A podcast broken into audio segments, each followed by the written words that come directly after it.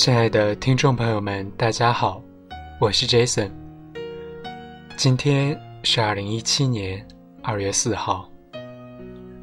转眼间，二零一七年的第一个月已经过去了。这一个月中，我们度过了新年，我们许下了愿望，我们展望了明天，而剩下的日子，就让我们。脚踏实地的，一步一步的走好我们之前没有走好的路。最近我也去看了韩寒的春季档电影《乘风破浪》，今天就给大家分享一下关于这部电影想说的话。愿你走出半生，归来。仍是少年。从童年的方向看到的，永远是你的背影。你召唤我成为儿子，我跟随你成为父亲。这是北岛的诗歌《给父亲》中的两句。他说出了一种典型的父子关系：父亲将儿子带入世界。不管儿子如何挑战父亲，身上却也潜藏着父亲的特点。这是一场关于人生成长、前途命运的战争。倘若战败，即便获得了世俗所认同的成功，却也很难走出父亲巨大身躯所投下来的阴影，去闯出一片。真正属于自己的天地，而每一个男孩都必须将自己的父亲打败，才能成为真正的男人。电影《乘风破浪》讲的就是一个父与子从抗争到和解的故事，和韩寒所有的作品一样，有着非常强烈的个人风格。喜剧的外表之下，是化不开的悲伤。作为一部贺岁电影，《乘风破浪》保证了十足的笑料，从头至尾，而你笑着笑着，却不知为何湿了眼眶。有很多细节，估计还得再看一遍。获得冠军的赛车手徐太浪。因为不满父亲对自己人生的干涉，带着父亲飙车，却不幸和火车相撞。等到徐太浪醒来，却穿越到出生以前，和年轻时候的父亲成了兄弟，经历了父亲当年的中二和江湖，同时，也弥补了没有见母亲的遗憾。积累多年的感情得以释放。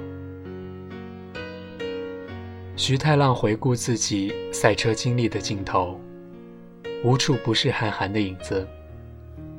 从当初选择赛车不被看好，到首赛第一段就开沟里，再到准备放弃赛车时，又有了一线机会。开始的时候。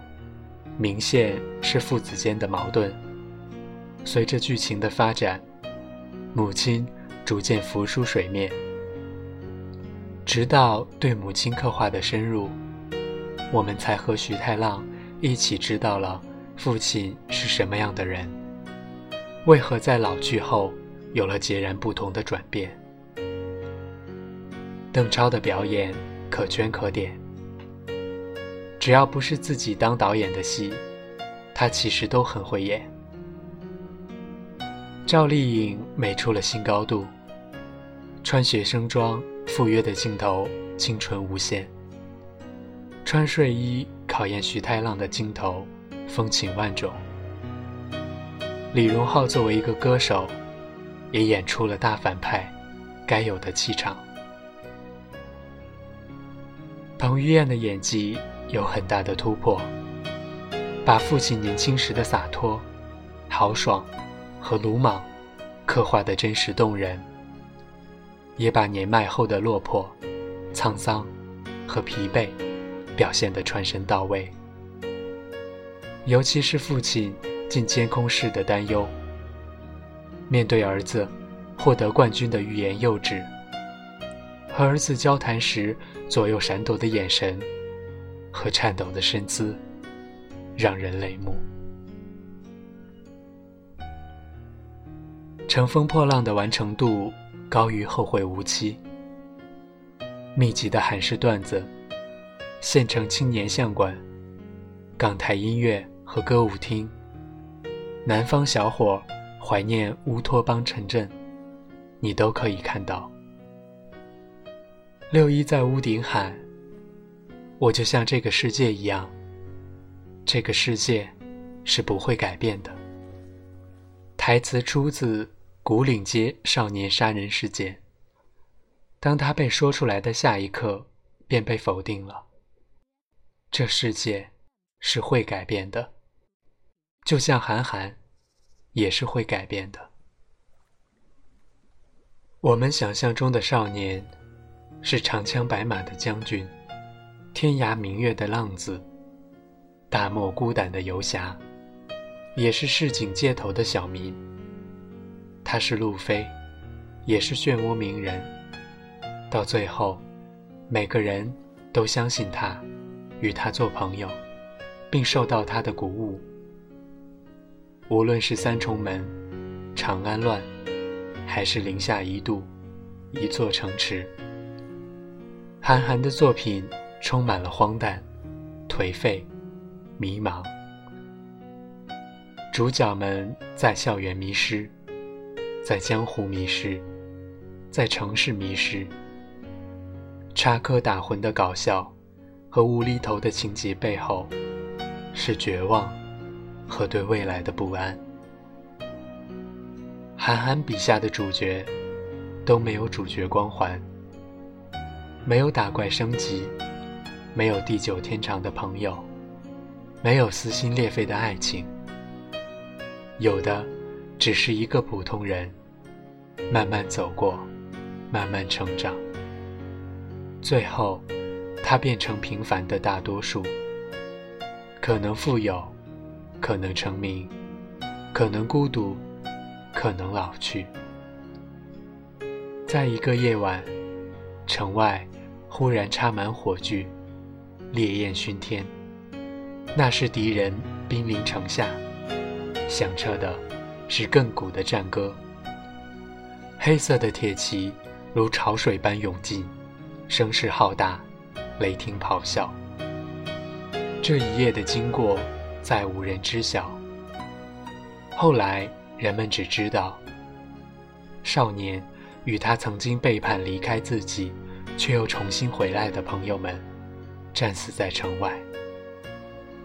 雨下了一夜，到后来，清洗了所有的赤红血。大风狂起，悲歌阵阵。尸骸间，立着一杆残旗，一把长刀。一副红色盔甲，便是衣冠冢。电影里有一个细节：徐正泰、徐太浪、六一三个人吃面，在桌上有一本书，封面印着杜月笙。这时候，老板上了碗面条，一共三碗，其中一碗。还压在了书的封面上。杜月笙有句名言：“人生中最难吃的三碗面，分别是体面、场面，还有情面。”在一起吃面的人，六一为了大哥的场面，硬要黄志强的一条腿当彩礼，结果被杀。徐太浪父子为了他们的情面，最后失手杀了黄志强，锒铛入狱。徐正泰一辈子就想当个体面的大哥，结果还是没做到。果然，这三碗面挺难吃的。徐太浪与父亲一起冒险，促成了父母的婚姻。但梦醒时分睁开眼，自己却在不久前经历了一场车祸，一场由于自己的莽撞，差点酿成惨剧的车祸。小时候，我们幻想自己是单枪匹马屠龙的少年，终于发现手中的袖剑，甚至刺穿不了龙的鳞片。长大后，我们需要独自面对生活，是抬头也望不到尖角的高耸城堡。你落寞地穿行在城市的钢筋混凝土中，怀疑自己存在的价值。在觥筹交错里，多数人的少年慢慢被消磨，而有些人终其一生都没让内心里这个少年与世俗讲和。早就过了而立之年的韩寒，莫名其妙的成了国民岳父，不再写博客，也很少更微博，除了宣传电影。偶尔开个小玩笑，更多的时候是沉默。他在成人礼演讲的时候，对着台下的另一群少年说：“青春就是一场远行，一场离自己的童年、离自己的少年越来越远的一场远行。你会发现，这个世界。”跟你想象的一点都不一样，你甚至会觉得孤独。徐太浪回到过去，并没有改写什么，让人感到真实，也觉得压抑。最让人感动的，是他抱着牛爱花的腿，哭得像个孩子。你会觉得心疼，每个孩子。都该得到妈妈的爱。也有人怀疑，许太浪并没有穿越，房子已经被烧毁了。后来出生的他，是不可能知道屋内的陈设。人在失去意识之前，会像走马灯一样，回望自己的过去。而徐太浪的过去，贯穿着两个执念：父亲。到底经历了什么，才改变这样？母亲是什么样的人？于是，他在脑海里虚构了父亲的青年时期，虚构了一个毫无眼光、好勇斗狠的中二父亲，一个温柔善良、贤惠能干的完美母亲。他想象了一个好哥们儿，作为父亲犯事的理由。想象见过尚在迷茫期，还是个什么都不懂的马化腾。徐太浪的内心很矛盾，一边觉得父亲是个废柴，没本事还暴脾气，自己的不幸都拜他所赐；一边渴望理解父亲，与父亲讲和。他坐牢是为了朋友。暴躁，是因为失去了挚爱。当他一无所有的时候，梦想着这个世界做点什么，并且真切的相信着这个梦。他以为自己能给那个女孩全世界，哪怕全世界一无所有。可惜，历史的车轮不会轻易的歪曲方向。既定的未来，早就在冥冥之中注定。即使你努力，也改变不了结局。这是世界线的收束。生活从不会招招手说：“小子，过来，我们讲讲道理。”而他只会一个大嘴巴把你抽倒在地，然后说：“傻逼，学着点儿。”鲜衣怒马少年时，一日看尽长安花。韩寒的故事很平缓，好似没有什么重点，也没有什么铺垫，就这么简单的发生了，就这么简单的结束了。徐太浪就像是释然的转世，马浩瀚的前半生，林宇翔长大后的样子。我们都曾做过很多美梦，幻想终有一天霸业千秋。曾被生活打压得像一条狗，失意踌躇，醉卧他乡。曾幻想踏遍千山万水，去寻找天人合一的灵感。曾埋头苦干，品尝生活的酸甜苦辣，觉得。这世界没有什么能让自己停留。我们并不能改变过去，有些苦难从生下来就注定要遭受，不能去埋怨上天的不公。能做的只是面对这一切，在苦海中乘风破浪，在岁月里披荆斩棘。每个小镇青年都是这样走过，义无反顾，离别故乡，满腔热情，奔赴远方。等到生活把豪情壮志消磨殆尽，体会过人生冷暖交杂，青春终于成为了一页压得平平的书签。你说人生艳丽，我没有异议。你说人生忧郁，我不言语。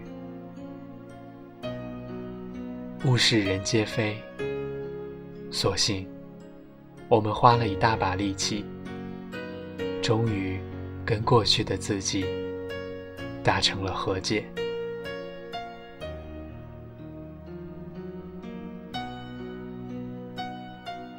好了，今天就给大家分享到这儿了。世人说你放荡不羁、轻狂年少，却不知晓你置身江湖、入世过早。世人说你言辞张狂、清冷孤高，却不晓你月下独饮、孤夜难熬。世人说你天性风流、美人环绕，却不晓你折扇弄柳。心事寂寥，世人说你策马疆场，仗剑横刀，却不晓你天涯海角，自在逍遥。